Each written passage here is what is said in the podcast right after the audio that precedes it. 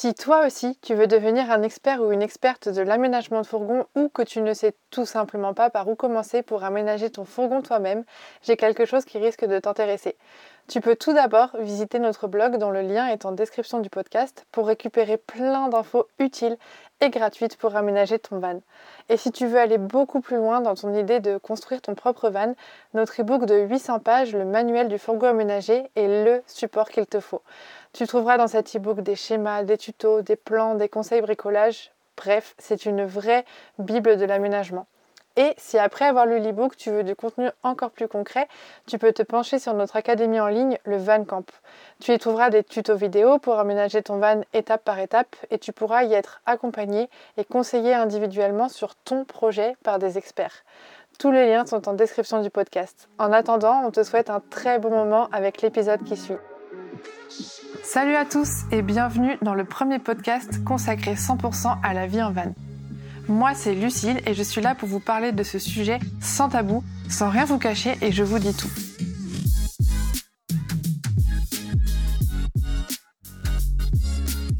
Ma mission, c'est vraiment de vous expliquer à quoi ressemble la vie en van telle qu'on la connaît nous. Je vous transmets un peu ce que nous on a vécu pour que vous sachiez dans quoi vous vous lancez et vous donner aussi nos petits tips et nos petits conseils pour vous accompagner.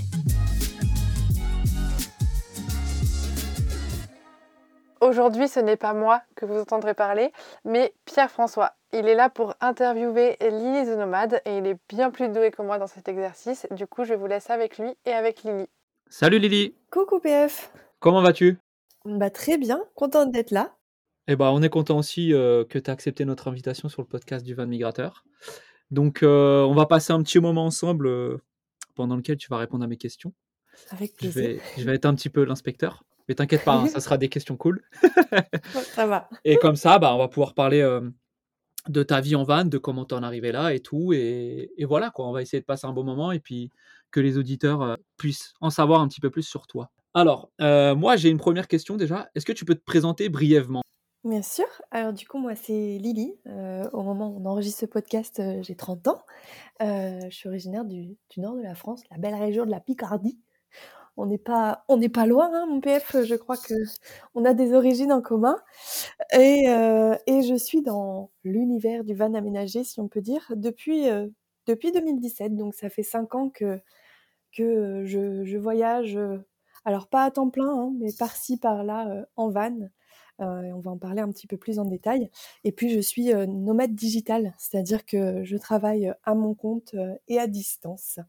Voilà, Ok, donc euh, tu es Lily, mais tu es aussi en même temps Lily the Nomade, alors c'est ça? C'est ça, Lily the Nomade. J'ai créé un, un petit compte Instagram euh, il y a quatre ans pendant un voyage euh, à Bali euh, pour partager un petit peu ben, mes aventures. C'est vrai que j'ai voyagé euh, à l'étranger, en Asie, euh, en Nouvelle-Zélande, en Australie.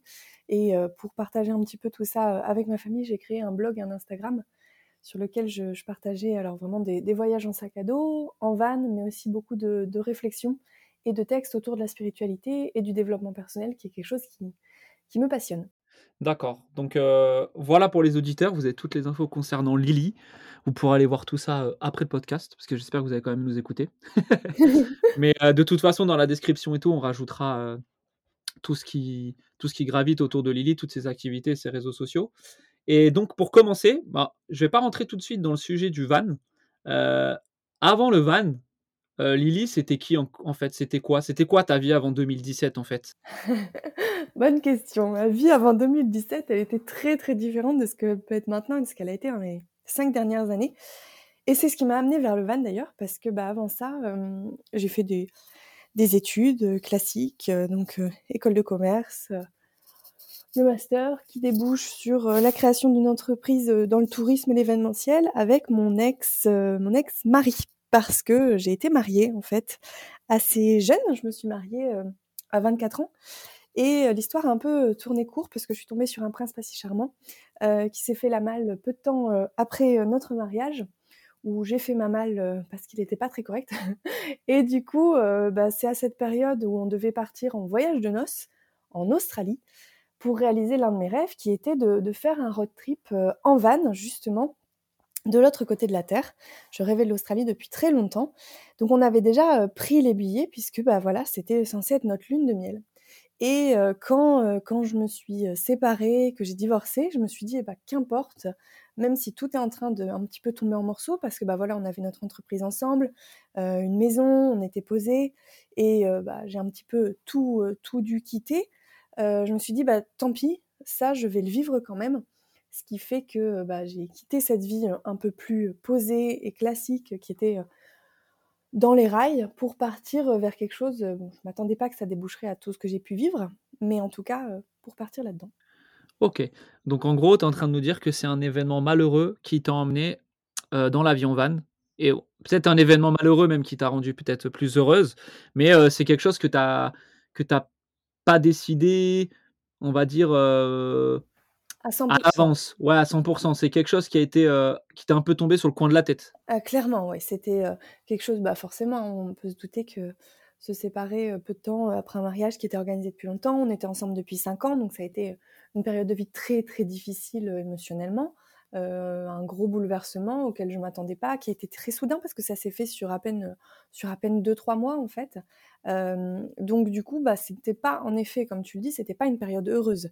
mais mais ça a débouché, bah, sur, sur autre chose, en effet, qui, alors il a fallu du temps, hein. je vais pas dire que d'un coup, bim, oh tiens, au final c'est génial, c'est un super événement, ça me rend plus heureuse, pas du tout.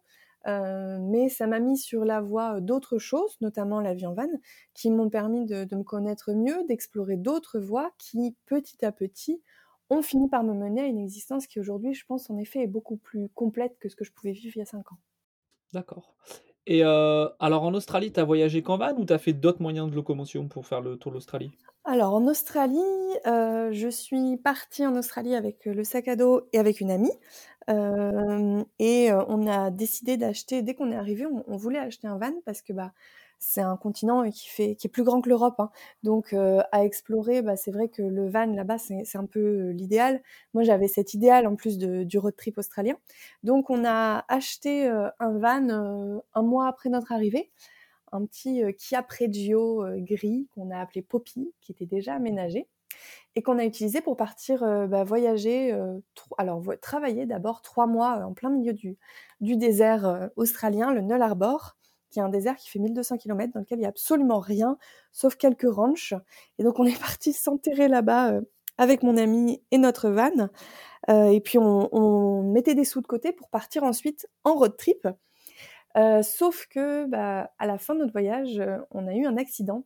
mon ami a perdu le contrôle du véhicule et nous a mis dans le décor. Ah mince.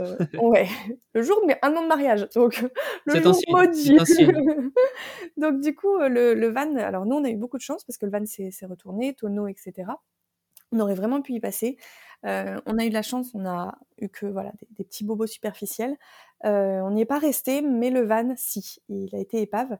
Donc on s'est retrouvé bah, avoir perdu beaucoup d'argent avec nos sacs à dos. À l'aube du départ, on devait partir en road trip et ça s'est pas fait. Et on s'est dit non, non, non, on peut pas rester comme ça. Donc on a, on a loué un van et on a fait quand même ce fameux road trip. Et quelques mois plus tard, j'ai racheté un autre van, un, un van des années 70 euh, un vieux pépère avec lequel à nouveau j'ai voyagé comme ça. Donc c'est vrai que l'Australie c'était plutôt en van, un petit peu en sac à dos, euh, mais surtout en van. D'accord, donc avant ta vie en France en van, tu as eu pas mal d'expériences déjà en van euh, à l'autre bout du monde. Oui, alors j'ai découvert, mais j'ai découvert le, van en Europe en fait. c'est quelques, avant même de partir en Australie, en fait, j'avais rencontré un amoureux en Thaïlande qui était de Belgique et qui avait un, qui avait un van, qui avait un, vieux Mercedes, je crois que c'était un 408D, euh, avec lequel on a découvert un petit peu le, nord de l'Europe, euh, les Pays-Bas, la Belgique, euh, la France. Et c'est là en fait où je suis vraiment tombée amoureuse de ce, de ce mode de voyage. Je savais que j'allais déjà le faire en Australie, mais même en Australie, je me doutais que plus tard, c'est quelque chose que je souhaiterais expérimenter en France aussi. D'accord, donc tu as eu plusieurs, phases, plusieurs vannes, avant vraiment de faire le tien en France. Parce que, euh, pour remettre dans le contexte, en rentrant d'Australie, est-ce que tu t'es directement fait un van ou tu as un petit peu aussi euh, mûri ton projet en France avant d'avoir ton propre van? Alors en fait, en rentrant d'Australie, euh, je suis descendue dans les Landes pour faire une saison. Et c'est là que j'ai rencontré un couple assez inspirant. Vous devriez regarder qui c'est. Il s'appelle le Van Migrateur. je crois que je les connais un petit peu. que j'ai eu le plaisir de rencontrer en saison. Bah, tu le sais, tu étais là. Euh, on est devenus on est devenu, euh, bah, très proches, on est devenus amis. Et puis j'ai découvert un peu votre, votre mode de vie. Donc euh, je connaissais déjà le voyage en van, mais je le connaissais, on va dire, un peu plus très roots, dans des petits vans très peu aménagés, surtout à l'étranger. Et et du coup, bah, le fait de, découvrir un petit peu votre mode de voyage, je suis repartie ensuite euh, en Nouvelle-Zélande où j'ai voyagé à nouveau avec un petit camion aménagé. Donc voilà, il y avait un petit peu euh, cette idée euh, qui, qui, venait de plus en plus de me dire, le jour où je rentre, où je me pose en France, où j'en aurai fini avec cette phase de voyage, parce que je voyageais énormément et sur le long cours, je me disais, bon, bah, je, je passerai à l'action, j'achèterai un camion, je l'aménagerai. Mais dans ma tête, il y avait vraiment ce truc de, bon, bah, à ce moment-là, j'aurai mon mec à mes côtés, on fera ça à deux. Je ne me voyais pas du tout aménager un van seul, acheter un van seul, partir éventuellement en solo ou en tout cas même pas en couple. Enfin, vraiment, c'est pas comme ça que, que je l'imaginais. Et puis au final, bah, la vie a fait les choses un petit peu différemment. Oui, bah oui, c'est ce que je vois. Et donc, euh, et le fait est donc d'être une femme seule. là, on vient sur le retour en France pour penser son projet euh, d'aménagement de fourgon, pour l'aménager et pour voyager. Qu'est-ce que ça te, qu'est-ce que ça t'inspire, toi ou, quelles sont tes, on va dire, tes, peurs, tes craintes, ou même ce que tu aimes à être seul autour d'un projet de van aménagé? Bah, en fait, c'est ce qui me retenait. De toute façon, clairement, le fait d'être seul, c'est ce qui me retenait dans le fait de, créer mon van. Moi, j'étais vraiment dans cette idée de continuer à voyager. Et puis, bah, il y a eu le, coco qui, euh, qui nous a tous un petit peu immobilisés en 2020 je dis pas le mot hein, au cas où les algorithmes bloqueraient, je connais pas. Donc euh, j'ai été un peu immobilisée en France. J'ai bien compris que j'allais pas pouvoir repartir euh, très loin euh, avant un moment. Et j'avais cette envie, mais vraiment pendant le confinement, hein, du moment où je suis rentrée le, 8 avril, je pense, de Nouvelle-Zélande. Et là, jusqu'au mois de juin, j'épluchais à fond les annonces de Van. J'avais envie de le faire et en même temps, je me bloquais parce que bah, femme seule, euh, clairement, j'avais peur pour ma sécurité. C'est vrai que je sais qu'il y, y a, plein de nanas, enfin plein. Il y a des femmes qui le font et je les admire, mais c'est quelque chose pour lequel je me sentais pas encore prête. Donc voilà, j'ai repoussé un petit peu le projet. Je suis retournée une nouvelle fois euh, passer l'été dans les Landes. Et dans les Landes, eh ben, j'ai eu des voilà des, des, aventures qui ont fait qu'à un moment, euh, j'étais plus hébergée nulle part là où je devais être hébergée. Je me suis retrouvée en tente et là, il y a eu le déclic. Je me suis dit, mais stop, en fait. Je suis allée euh, à Gavarnie pendant quelques jours avec une voiture aménagée. J'ai vu les beautés qu'on avait en France, donc dans les Pyrénées. Et je me suis dit, allez, arrête de te poser trop de questions, fais-le. T'attends depuis des années d'avoir un mec, d'avoir ceci, cela. Stop, arrête de te poser des questions. Crée euh, la vie dont tu as envie et puis euh, tu verras comment ça se passe. Et du coup, bah, j'ai décidé à ce moment-là d'acheter un camion. Et à partir du moment où, j'ai décidé ça, et ben les, choses se sont bien faites puisque une semaine après, euh, je trouvais mon camion et j'ai commencé à l'aménager en sachant que je ne partirais pas. Moi, je savais dès le début. Voilà, je m'étais dit déjà acheter le camion seul, l'aménager, c'est un, beau challenge pour moi que je suis heureuse de relever, mais j'ai pas envie de me pousser dans des angoisses ou autres. Donc, bah, je ne me disais pas que j'allais partir faire un tour d'Europe solo, dormir seule sur des spots je me disais, bah, je partirais visiter des potes, euh, partir visiter des écolieux, ou s'il le faut, bah, je dormirai dans des campings, voilà. Je me disais que je m'adapterais en tant que femme seule. Alors, on a toutes nos, nos, craintes ou nos capacités, hein, mais moi, je voulais m'adapter à ce dont moi je me sentais capable. Et je me disais qu'il fallait pas que je me limite, que j'avais pas forcément besoin d'être euh, la nana qui voyage solo, qui dort en forêt, que je pouvais le faire en m'adaptant à, ce dont moi je me sentais capable. Et euh, qu'est-ce que tu pourrais dire aux, aux femmes qui auraient peut-être peur de se lancer? Parce que toi, tu as, l'air d'avoir un naturel quand même assez fonceuse, tu as tout fait assez rapidement. Mais moi, des fois, sur la boîte mail, par exemple, du van migrateur ou les mails qu'on a avec Lucille, on a des femmes qui ont un certain âge, qui ont déjà plus d'expérience, qui ont la quarantaine, cinquantaine, même plus, et qui hésitent encore. Donc, et pour ces femmes-là qui, hésiteraient, est-ce que toi, tu as quelque chose à dire ou, des, conseils à apporter ou même des trucs qu'il ne faut pas faire? Bien sûr, moi je pense que il peut y avoir une certaine pression aujourd'hui autour du, du je l'ai vécu aussi en étant en sac à dos, hein. euh, que ce soit en sac à dos ou en van, il y a un petit peu une pression avec le voyager solo au féminin, comme si c'était un petit peu devenu le passage obligatoire. Je trouve ça magique de voyager seul, en tant que femme ou en tant qu'homme, hein. en fait, de voyager seul, de s'autoriser à partir en sac à dos, en, en van, peu importe, partir seul, parce que ça aide, je trouve, à se connaître, ça permet de se challenger, ça permet d'apprécier du passer, de passer du temps en, sa propre compagnie, en fait. Et en van, c'est vrai que la question de la sécurité, elle se, elle se pose un petit peu en tant que femme. Euh, et on peut parfois se complexer en voyant, bah, par exemple sur Instagram, sur les réseaux, des femmes qui ont l'air de voyager seules, pour qui c'est naturel, qui n'ont pas peur. Et on peut se sentir un peu bête de se dire, bah oui, mais moi je ne m'en sens pas capable, donc je me bloque et tout. Moi je pense que c'est vraiment important de ne pas se complexer, de juste accepter ses propres limites, ses propres envies, de ne pas se dire qu'il y a une seule van life, entre guillemets, qu'il faut forcément euh, se poser tous les soirs dans des spots nature, euh, en solitaire, et juste de faire en fonction de ses propres envies. Un voyage peut être tout aussi beau en le vivant euh, bah, avec d'autres camions, avec d'autres personnes, en partant avec voilà, avec d'autres des amis, de la famille, en les embarquant dans notre camion ou en partant. alors si on a de la chance, voilà, d'avoir un entourage qui a aussi des camions, bah, c'est super. On se fait des vacances en groupe, qui t'a adapté son emploi du temps ou, son projet pour être avec du monde. Ou alors c'est aussi top de partir faire un road trip et le soir d'aller se poser. En, se sentant en, sécurité, parce que c'est relatif, hein, je dis pas qu'on est en insécurité si, si on n'est pas dans un camping, mais on peut se sentir plus sécurisé d'être dans un camping ou sur une aire de camping-car, entouré avec du monde. Moi, je trouve qu'il faut peut-être renoncer un petit peu à cette idée de voyage idéal, euh, de road trip euh, parfait qui remplit toutes les cases, et juste s'adapter en fonction de soi-même, et comme ça, on se lance en fait. Et puis, bah, bien sûr, il y a, des petites choses auxquelles on va forcément euh, penser en, tant que, en tant que femme.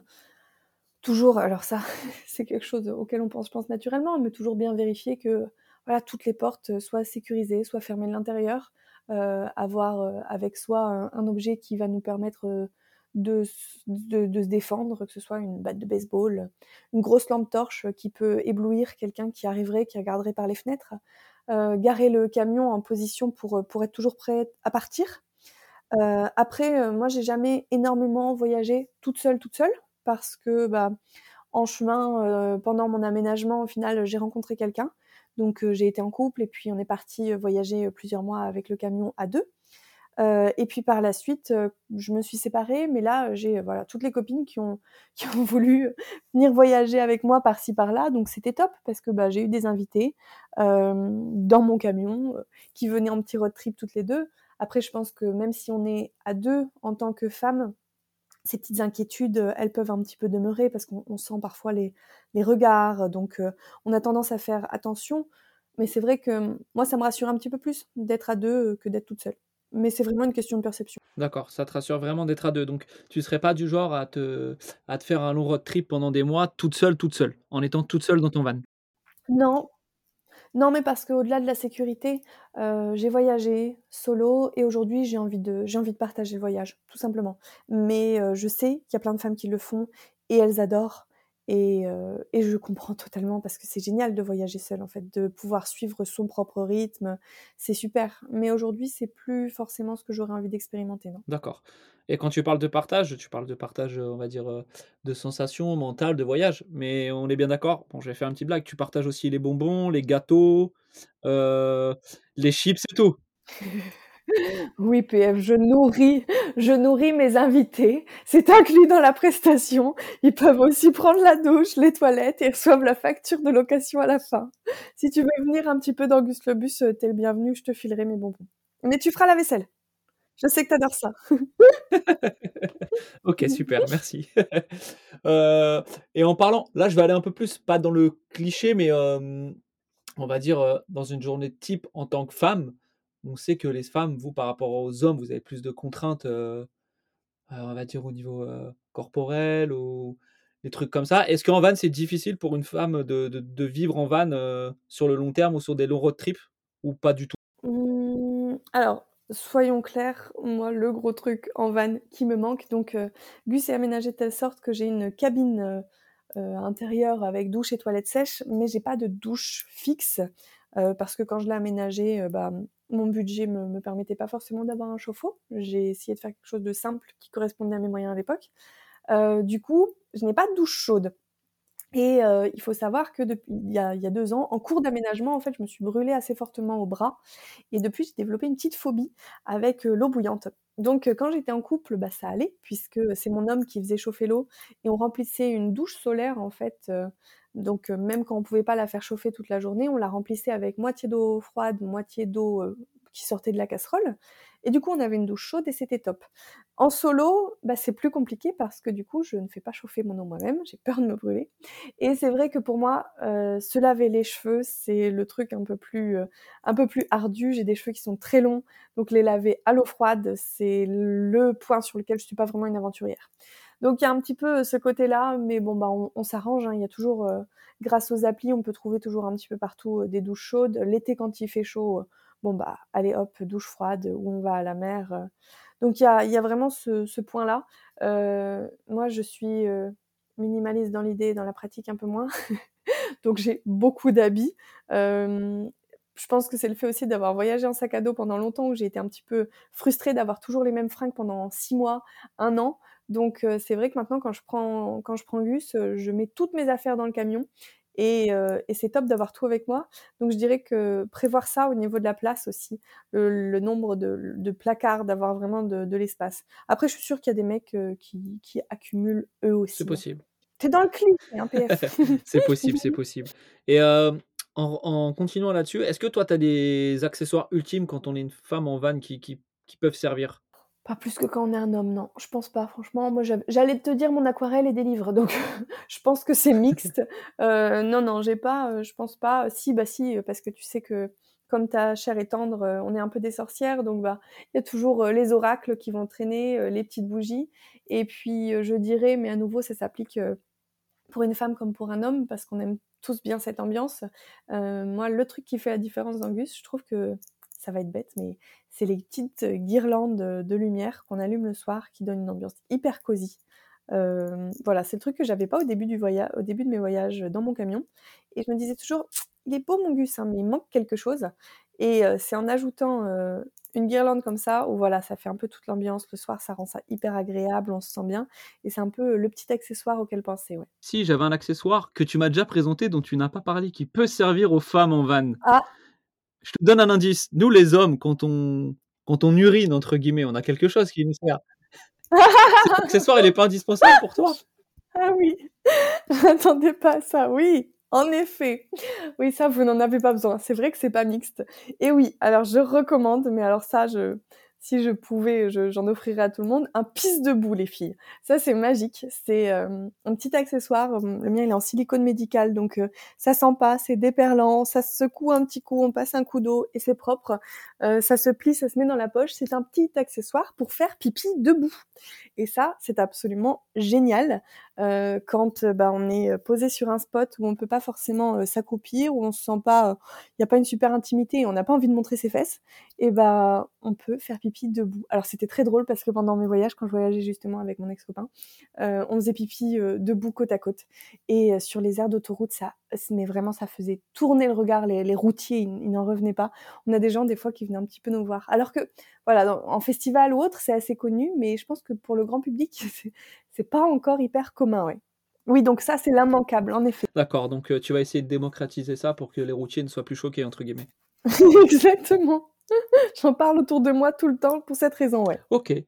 Alors, on va revenir, on va arrêter le pipi caca, on va revenir sur quelque chose un peu plus sérieux.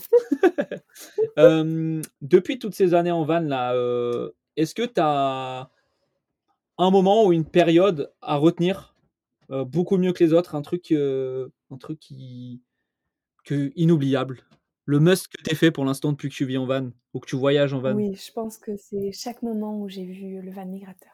je rigole. C'est pas bien de mentir. je pense que non, c'est pas beau de mentir. non, ceci dit, c'est vrai que on a vécu des, des, des beaux moments, des beaux. Euh, alors, je pense notamment à l'organisation du, du Van Life Fest tous les trois. C'est les, les moments pendant le festival, mais aussi euh, les petites semaines dans notre QG dans les Landes euh, après le festival, qui était très sympa. Mais et je pense que vraiment le gros moment dont je me souviendrai toute ma vie avec mon avec mon camion, quand j'ai aménagé Gus avec mon père, j'avais en tête de partir en Norvège. C'est un pays que je rêvais de visiter. Il faut savoir que c'est le pays le plus cher du monde. Donc, euh, bah, mon petit budget de voyageuse ne me permettait pas vraiment euh, d'y aller, encore moins sur du long terme. C'était frustrant pour moi de me dire que j'y allais y aller, je sais pas, trois jours à Oslo comme ça. Voilà, c'est pas ce que je voulais vivre. Donc, je rêvais d'un road trip en Norvège. Et du coup, eh ben, un mois, non, un an, pardon, après avoir acheté Gus, quand les frontières internationales ont un petit peu euh, réouvertes, eh ben, on, est parti euh, euh, pour deux mois en Norvège. Donc Gus a fait 8000 km. C'était une belle perf qui a impressionné tout le monde hein, parce que je l'ai acheté, il avait 200, 250 000 km. Et c'était vraiment un, vieux coucou avec de la rouille perforante sur le châssis, avec voilà tout ce qu'il faut. Et pourtant, il nous a emmenés en Norvège. Euh, et du coup, j'ai fait un voyage de presque deux mois euh, dans euh, ce magnifique pays. Gus a monté et descendu un paquet de fjords. On a dépassé le, le, cercle polaire. on est monté jusque les Lofoten, les îles Lofoten qui sont absolument magiques. Et du coup, ça, c'est un voyage bah, qui restera inoubliable. Et à lui tout seul, bah, il justifiait le fait d'avoir euh, d'avoir acheté ce van euh, et d'avoir euh, passé du temps à l'aménager. Ah bah moi, je suis d'accord avec toi aussi pour la Norvège. Je sais pas si Lucie est d'accord avec moi, mais moi, la Norvège, en van, pour l'instant, c'est le must.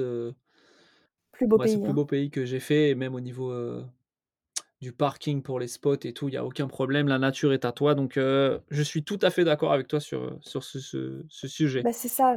C'était magique de pouvoir se poser n'importe où. Il faut savoir qu'il y a un droit à la nature, donc là-bas, c'est, voilà, ça, fait partie des droits des gens de pouvoir avoir un accès libre à la nature et du coup, en, retour, de devoir la protéger. Donc, c'est vrai que c'était génial parce que le camping sauvage est autorisé. On se pose absolument partout, au bord de, de, la mer, au bord des lacs, en forêt, sur des spots magnifiques. On a dormi avec des rennes sauvages qui étaient juste à côté du camion on a vu voilà le, le soleil de minuit et c'était euh, c'était vraiment voilà magique. Et à, contrario, le pire moment que tu as vécu, euh, quelque chose de désagréable, il y a quelque chose qui te revient en tête?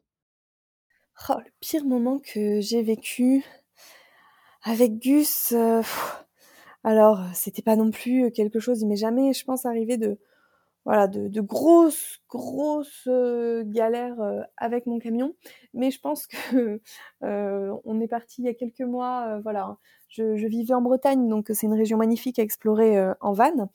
Donc, bah, on, a pris le, camion pour partir une petite semaine en janvier, en sachant que Gus, bah, du coup, était garé dehors depuis quelques quelques mois, qu'il n'avait pas tourné. Euh, j'ai pas pensé, la, débutante, je n'ai pas pensé à, recharger euh, les batteries ou quoi que ce soit et on n'a pas roulé énormément. Et en fait, euh, au bout de, trois jours, on s'est retrouvé sans électricité, donc plus de lumière alors que bah, il faisait nuit à 18 heures. Le chauffage qui ne se lançait pas, donc il faisait super froid et en plus il pleuvait. Et là, Gus est tombé en panne, donc il ne démarrait plus. Donc c'était un petit peu le, genre de moment pourri où on se dit bon la prochaine fois soit je reste chez moi soit je me prépare mieux. Mais sinon je pense que voilà ça a été un peu le mauvais moment.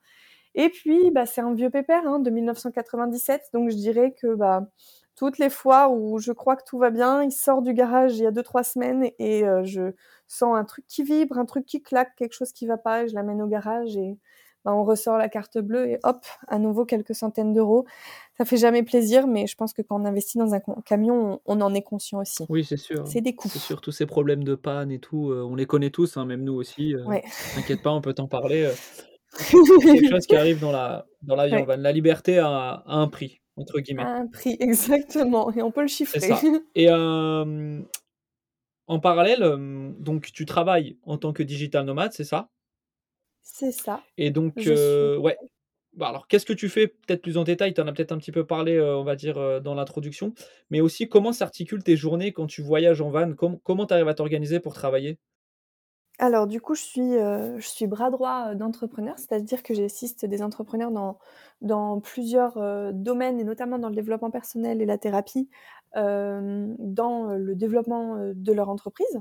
Euh, donc du coup, bah, concrètement, ça veut dire que euh, tous les jours, j'ai besoin d'une bonne connexion Internet pour pouvoir être en contact euh, quotidien avec mes entrepreneurs. On fait voilà, des vocaux, on s'appelle, on s'écrit. Et puis bah, moi, je, je, bosse un petit peu en permanence sur l'ordi, sur plein de missions variées. Et du coup, bah, hum, c'est super parce que c'est quelque chose que je peux faire d'absolument partout. Ce qui fait que je prends mon camion assez régulièrement. À la base, quand je l'ai aménagé, je ne savais pas si j'allais y vivre à temps plein ou pas. Je me laissais une certaine liberté. Je me disais que oui, mais voilà, c'était un petit peu dans le flou. C'était pendant le Covid, hein. donc tout, était un petit peu flou. Mais j'avais aménagé Gus en partant du principe que je voulais pouvoir travailler au quotidien dans de bonnes conditions. Donc euh, j'ai euh, donc Gus, il, a un lit euh, amovible. C'est une grande table sur laquelle on peut être assis à quatre avec des banquettes qui se transforment en lit. Et le but, c'était de pouvoir voilà, avoir vraiment un grand espace de travail, cette grande table pour faire, entre guillemets, un mini coworking et pouvoir travailler à deux dedans. et ce qui fait que quand je pars avec Gus, j'aime bien travailler le matin, donc me lever pas trop tard, euh, travailler. Alors si je suis avec une amie ou autre qui ne travaille pas, qui est en vacances, j'ai une tablette rabattable à un autre endroit qui est accessible même quand le lit est déplié, ce qui fait que je peux bosser en étant assise sur le lit pendant que l'autre dort. J'ai juste à tirer la tablette, prendre mon ordi et hop, je m'installe. Et puis euh, si bah vraiment je suis avec quelqu'un qui bosse aussi, on va replier le lit, c'est ce que je faisais par exemple en Norvège. On va replier le lit, installer la table et je peux bosser dans de bonnes conditions parce que bah, tous les gens qui travaillent sur un ordinateur le savent, on peut facilement euh, se faire mal, euh, fort mal au dos, euh, voilà, travailler avec un, plan de travail adapté, la bonne hauteur, l'ordinateur à la bonne hauteur et tout, c'est vraiment important. Donc du coup, Gus a été adapté pour ça. Et j'aime bien bosser le matin, on va dire jusque 13h, pour pouvoir l'après-midi être un peu plus libre, aller aller découvrir tout en gardant quand même en général mon téléphone pro pour, euh, pour répondre euh, à mes clients. Donc tu partages. Voilà mon emploi du temps. D'accord, donc tu partages tes journées, tu as bien aménagé ton van en conséquence en sachant que tu allais travailler dedans, si je résume bien. Exactement. Et je pense que ce qui est important, euh, parce que bah, ça peut être un peu frustrant quand on est digital nomade, d'avoir ce truc de bah, je peux partir tout le temps, je peux voyager en van, je peux être à l'étranger, sauf qu'il faut quand même que je travaille. Mais quand je pars, bah, il y a un petit peu la frustration, il y a les paysages, bah, vas-y, j'ai envie de voyager, j'ai pas envie de passer mon, temps à bosser. Donc il faut vraiment être conscient qu'être digital nomade, notamment en van, bah, on n'est pas en vacances, donc il peut y avoir cette, cette, petite frustration de je suis dans des super paysages, mais j'en profite pas autant que si je partais euh, voilà, tout le temps en, road trip. Et puis, bah, il y a vraiment une, importance à accorder au fait d'avoir une bonne connexion, parce que ça, j'ai souvent, très souvent eu le cas.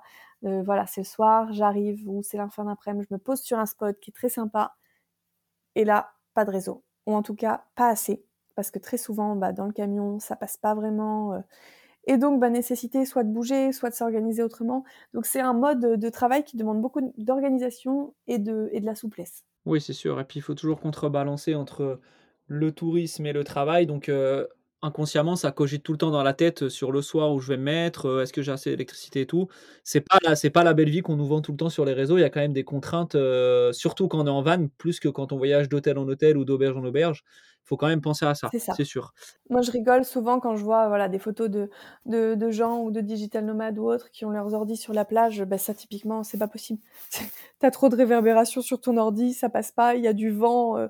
donc, euh, il y a un petit peu les, clichés et ce qu'on nous vend d'un digital nomade et la réalité du métier qui fait qu'en effet, en étant beaucoup sur la route, c'est du stress. On ne travaille pas aussi efficacement. Ce qui fait que maintenant, euh, j'ai tendance à être plus souvent, alors mais aussi parce qu'après 5 ans de nomadisme, j'avais envie et besoin d'un chez moi, donc maintenant j'ai un appartement, et euh, je vais avoir tendance à bosser à fond euh, quand je suis à la maison, et à prendre le van très régulièrement pour faire des, vraies pauses, en vraiment me déconnecter. D'accord. Et euh, pour rebondir sur le, sur le, le fait d'être digital nomade, toi, au bout de combien de temps ton, ton activité, on va dire, fut rentable? À partir de quand tu as pu vivre comme ça en voyageant et en travaillant à distance? Alors ça, je pense que ça dépend vraiment d'un petit peu tout le monde. Moi, au final, j'ai commencé, à être digital nomade, quand j'étais encore en Australie, en écrivant, des articles, en faisant de la rédaction web. Et puis ensuite je me suis formée, au copywriting, et ensuite, bah, il y a eu le covid, donc avec le covid, je me suis vraiment posée. Et là, je dirais qu'en je pense qu'en six mois, euh, j'avais un revenu euh, stable et intéressant. Et puis ensuite, bah, j'ai changé un petit peu à nouveau de voie, donc euh, bah, c'est redescendu. Et puis là, ça, fait depuis un an où, je vis vraiment de mon activité. Donc en fait, ça dépend le temps qu'on y met, les efforts qu'on y met, l'activité aussi qu'on fait parce que bah, selon les besoins du marché, il y a certains métiers qu'on peut faire en digital nomade où ça va marcher tout de suite et il y en a d'autres où, bah, où on doit faire son trou. Donc c'est vrai que si c'est le projet de certains auditeurs, moi je dirais de commencer dès qu'ils ont l'idée à se former, à préparer leur projet pour accepter des petites missions qui ne sont pas forcément bien payées, où on va démarrer pour que bah, peut-être que dans un an, deux ans, trois ans, quand ils seront déjà sur la route, ils vont pouvoir en vivre à temps plein. Mais c'est quelque chose qui se prépare. Ok, donc tu es bien en train de nous dire que ça se fait pas du jour au lendemain aussi, comme on voit parfois sur Internet. Exactement, clairement pas. ok, mais je préférais en parler avec toi, quelqu'un qui vit vraiment cette situation pour, euh, pour pouvoir prouver euh, bah, qu'il y a toujours un revers de la médaille et que c'est pas toujours si facile. Quoi. Non, exactement, ça demande des efforts. ok. une autre question, on va, on va bientôt arriver sur la fin, mais j'ai encore quelques petites questions pour t'embêter un petit peu. Je t'en prie, j'ai l'habitude. euh, dans toute cette vie que tu as eu en van, ça peut être les vannes en Australie ou avec Gus et tout, euh, est-ce qu'il y a quelque chose que tu as mal fait ou que tu aimerais bien refaire en mieux? Quelque chose, une étape qui, qui, t'a pas plu et que tu aurais mieux refait? Bien sûr, je pense que dès qu'on aménage, alors mes vannes en Australie, euh, pas tellement parce que bah, à chaque fois, euh, en Australie comme en Nouvelle-Zélande, c'était des vannes que j'avais pour quelques mois, donc en location ou en achat. du coup, bah, on, prend les choses comme elles viennent, on sait que c'est temporaire, donc ça allait. C'était des vannes euh, qui étaient, euh, comment ça s'appelle, euh, aménagées avec une, une cuisine à l'extérieur, à l'arrière. Et c'est vrai que ça m'a permis de voir, par exemple, que si j'avais moi-même aménagé un van comme ça, et ça aurait peut-être été ce que je. J'aurais peut-être fait ce choix-là si j'avais aménagé un van pour la première fois, d'avoir un petit van qui va partout, qui passe sous les barres de parking, et de faire une cuisine à l'arrière. Et ben, je me suis rendu compte, moi, à l'utilisation, que concrètement, quand il faisait frais, quand il pleuvait, quand c'était le soir, avec la cuisine derrière, bah juste je ne cuisinais pas, je ne mangeais pas et je restais dans mon lit. Donc je me suis rendu compte qu'il me fallait un van dans lequel je tenais debout, dans lequel j'avais un peu d'espace, dans lequel je pouvais cuisiner à l'intérieur. C'est ce que j'ai fait avec Gus. Euh, dans Gus, je ne, regrette pas grand-chose. C'est vrai que j'aime beaucoup sa disposition. Euh, le lit fixe, c'est quelque chose que je n'ai pas, euh, que je n'ai pas, hein, parce que je voulais voilà avoir cette grande table à transformer. À refaire aujourd'hui, je ne sais pas, peut-être que j'installerai un, lit fixe euh, après, je suis grande, je fais 1m75, donc euh, si, euh, si on est avec quelqu'un qui est grand, qui fait 1m80, 90 aussi, c'est vrai que dormir en largeur, c'est compliqué. Et un lit fixe tout le temps, voilà, dans la longueur, bah, ça prend de la place. Donc, je ne sais pas si c'est quelque chose que j'aurais parfait, mais il y a une chose à refaire, je ferai. C'était pas possible avec mon camion, parce que Gus, bah, c'est c'est un, un, vieux pépère qui avait déjà été un peu abîmé par ses précédents propriétaires, mais c'était d'homologuer homologuer mon camion. Je ne l'ai pas homologué. À l'époque, c'était plus souple. Hein. C'était peu de temps euh, après la nouvelle réglementation. Voilà, il y avait plus de souplesse. Aujourd'hui, je sais que les contrôles sont plus fréquents. J'ai été euh, contrôlée euh, même par les gendarmes il y a quelques mois qui, qui ont regardé au fait que mon camion n'était pas VASP, m'ont parlé d'une amende. Voilà, au final, au final ils, ne l'ont pas mise ou autre. Ils voulaient juste me, me prévenir. Donc depuis, j'ai réaménagé un petit peu le camion en, en enlevant notamment le gaz fixe pour qu'il ne soit plus vraiment dans les critères VASP. Mais je trouve que c'est une source de stress. Euh, et à refaire, je pense que ouais, je, je préférerais, euh, je préférerais le faire homologuer, même si ça coûte de, ça coûte de l'argent, ça prend du temps. Euh, mais il paraît qu'il y a un super e-book du van migrateur qui explique étape par étape comment aménager son van. Merci pour la publicité. Je t'en prie. allez, il me reste deux questions. Euh, est-ce que tu aurais un conseil ultime, que ce soit pour un homme ou une femme qui veut se lancer en van aménagé, qui en a jamais fait, qui hésite, qui écoute peut-être ce podcast euh, pour lancer son projet Est-ce que tu as un conseil euh, ultime ou une recommandation à faire pour quelqu'un qui a peur ou qui hésite encore Alors ça va peut-être pas être ça va peut-être pas être un conseil qu'on a l'habitude d'entendre, mais je vais être très honnête. Je sais que c'est très à la mode, la van life, qu'on le voit partout. Je sais que ça donne envie, parce que bah, c'est un mode de vie, en effet, hein, qui, qui est génial, qui est fait de, beaucoup de liberté, que ce soit pour vivre dedans à plein temps ou juste voyager euh, comme ça pendant ses vacances, ses week-ends. C'est voilà, un mode de voyage qui est absolument génial, que j'expérimente depuis 5 ans, que je ne peux que recommander parce que bah, ça nous aide aussi à être beaucoup plus dans la nature. Moi, c'est ce que j'aime avec le van, c'est qu'on n'est pas en hôtel, on n'est on pas forcément même dans des campings, on va en nature, on entend les oiseaux autour, on sort manger dehors, on regarde les étoiles, et ça, c'est un lien qui est hyper important. Donc, je comprends que ce soit un mode de, voyage qui donne envie, mais j'ai peur qu'il y ait beaucoup de gens qui se lancent sans être vraiment conscients de ce que ça représente aussi. Concrètement, euh, bah, les toilettes sèches, euh, rouler, euh, rouler avec ses déjections dans un sac plastique pendant des jours quand on voyage, c'est pas forcément les vacances que vous imaginez. Que bah, il y a énormément de nuits qui se font sur un parking de supermarché.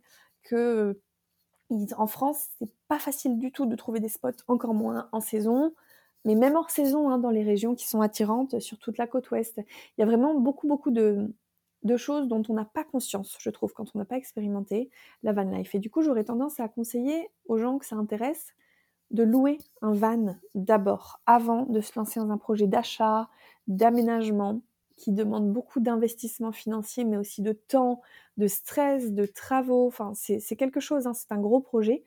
Euh, et moi, j'aurais vraiment tendance à conseiller de oui, ça coûte peut-être cher, hein, peut-être que vous allez devoir mettre 500 euros dans un van aménagé pour un week-end, mais ça va peut-être permettre de venir valider, tiens, moi il me faut vraiment un van où je suis debout. Euh, ah zut, je pensais pas que c'était ça, peut-être que je suis pas encore prête, ou peut-être que j'en ai pas envie. Ou alors si, j'adore, je kiffe, ok, je suis prête. Mais voilà, j'aurais ce conseil-là. Et dans, un petit peu dans la même gamme, hein, euh, j'aurais aussi tendance à dire que si on veut un van pour quelques week-ends dans l'année et deux semaines l'été, parce que bah, on n'a pas tous les mêmes vacances, on n'a pas tous les mêmes possibilités. Si on vit dans une région où il n'y a pas énormément de choses à faire ou à voir, bah, on va devoir peut-être faire beaucoup de routes pour partir en week-end, donc on va pas pouvoir le faire souvent.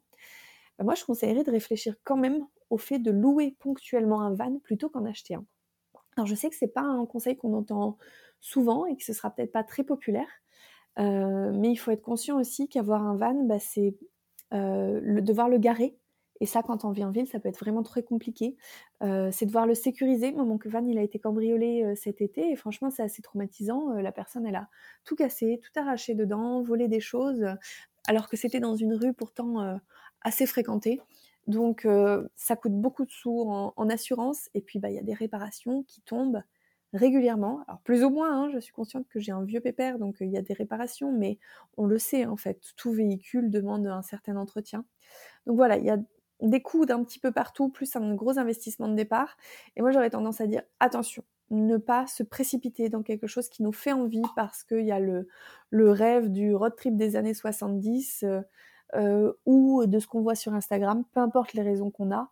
C'est naturel d'en avoir envie, mais testez avant parce que ça fait un peu cliché, mais c'est vraiment pas pour tout le monde.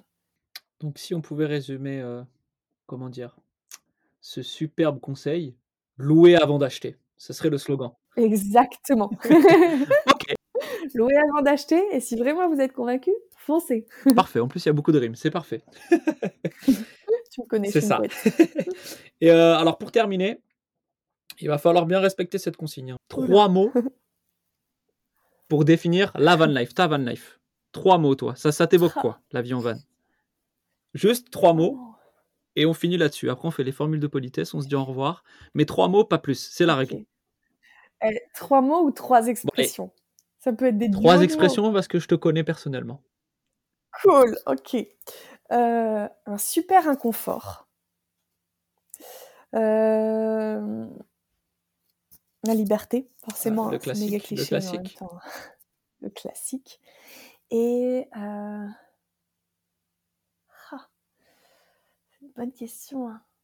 Un troisième mot, je dirais pareil, du gros cliché, mais moi, c'est mon bonheur. Ok, super. Bah, t'as respecté la consigne, c'est parfait. à peu près. Donc voilà, on est déjà à la fin de ce podcast avec euh, Lily the Nomade, donc qu'on peut retrouver sur Instagram avec euh, le nom Lily the Nomade, c'est bien ça? Tout simplement, L-I-L-Y. T'as pas d'autre blog T'as que cette page-là? Oh, j'ai un blog, mais je pense que si euh, les gens sont curieux de ma plume, c'est surtout sur Instagram. Attention, je raconte beaucoup ma vie, il paraît. ok. Et ben voilà, on peut retrouver Lily donc sur les réseaux. N'hésitez pas à aller voir ce qu'elle fait, c'est du, c'est, du beau, c'est du très beau job. C'est, euh, c'est des envolées philosophiques, du voyage, de la rigolade. Il y a vraiment plein de trucs. C'est aussi un peu féministe. On est bien d'accord? Féministe euh, et surtout féminin, oui, parce que je partage beaucoup de choses autour du féminin sacré. Il y a des cercles de femmes. Je suis en formation pour devenir professeur de yoga. Et puis il y a l'organisation des, retraites en développement personnel que je fais qui s'appelle Âme Nomade. Euh, d'ailleurs, euh, les, deux dernières retraites, je pense que plus des trois quarts des filles avaient un van. Donc c'est un peu des voilà des retraites pour filles un peu perchées, un peu passionnées de spiritualité, qui en général ont un camion, vont voyager, C'est hyper spécialisé. Hein. c'est hyper spécialisé, c'est ça. Mais on est bien, on se rassemble et, et puis bah, on peut discuter de, de tous ces sujets-là. Donc je parle de tout ça sur mon compte Instagram.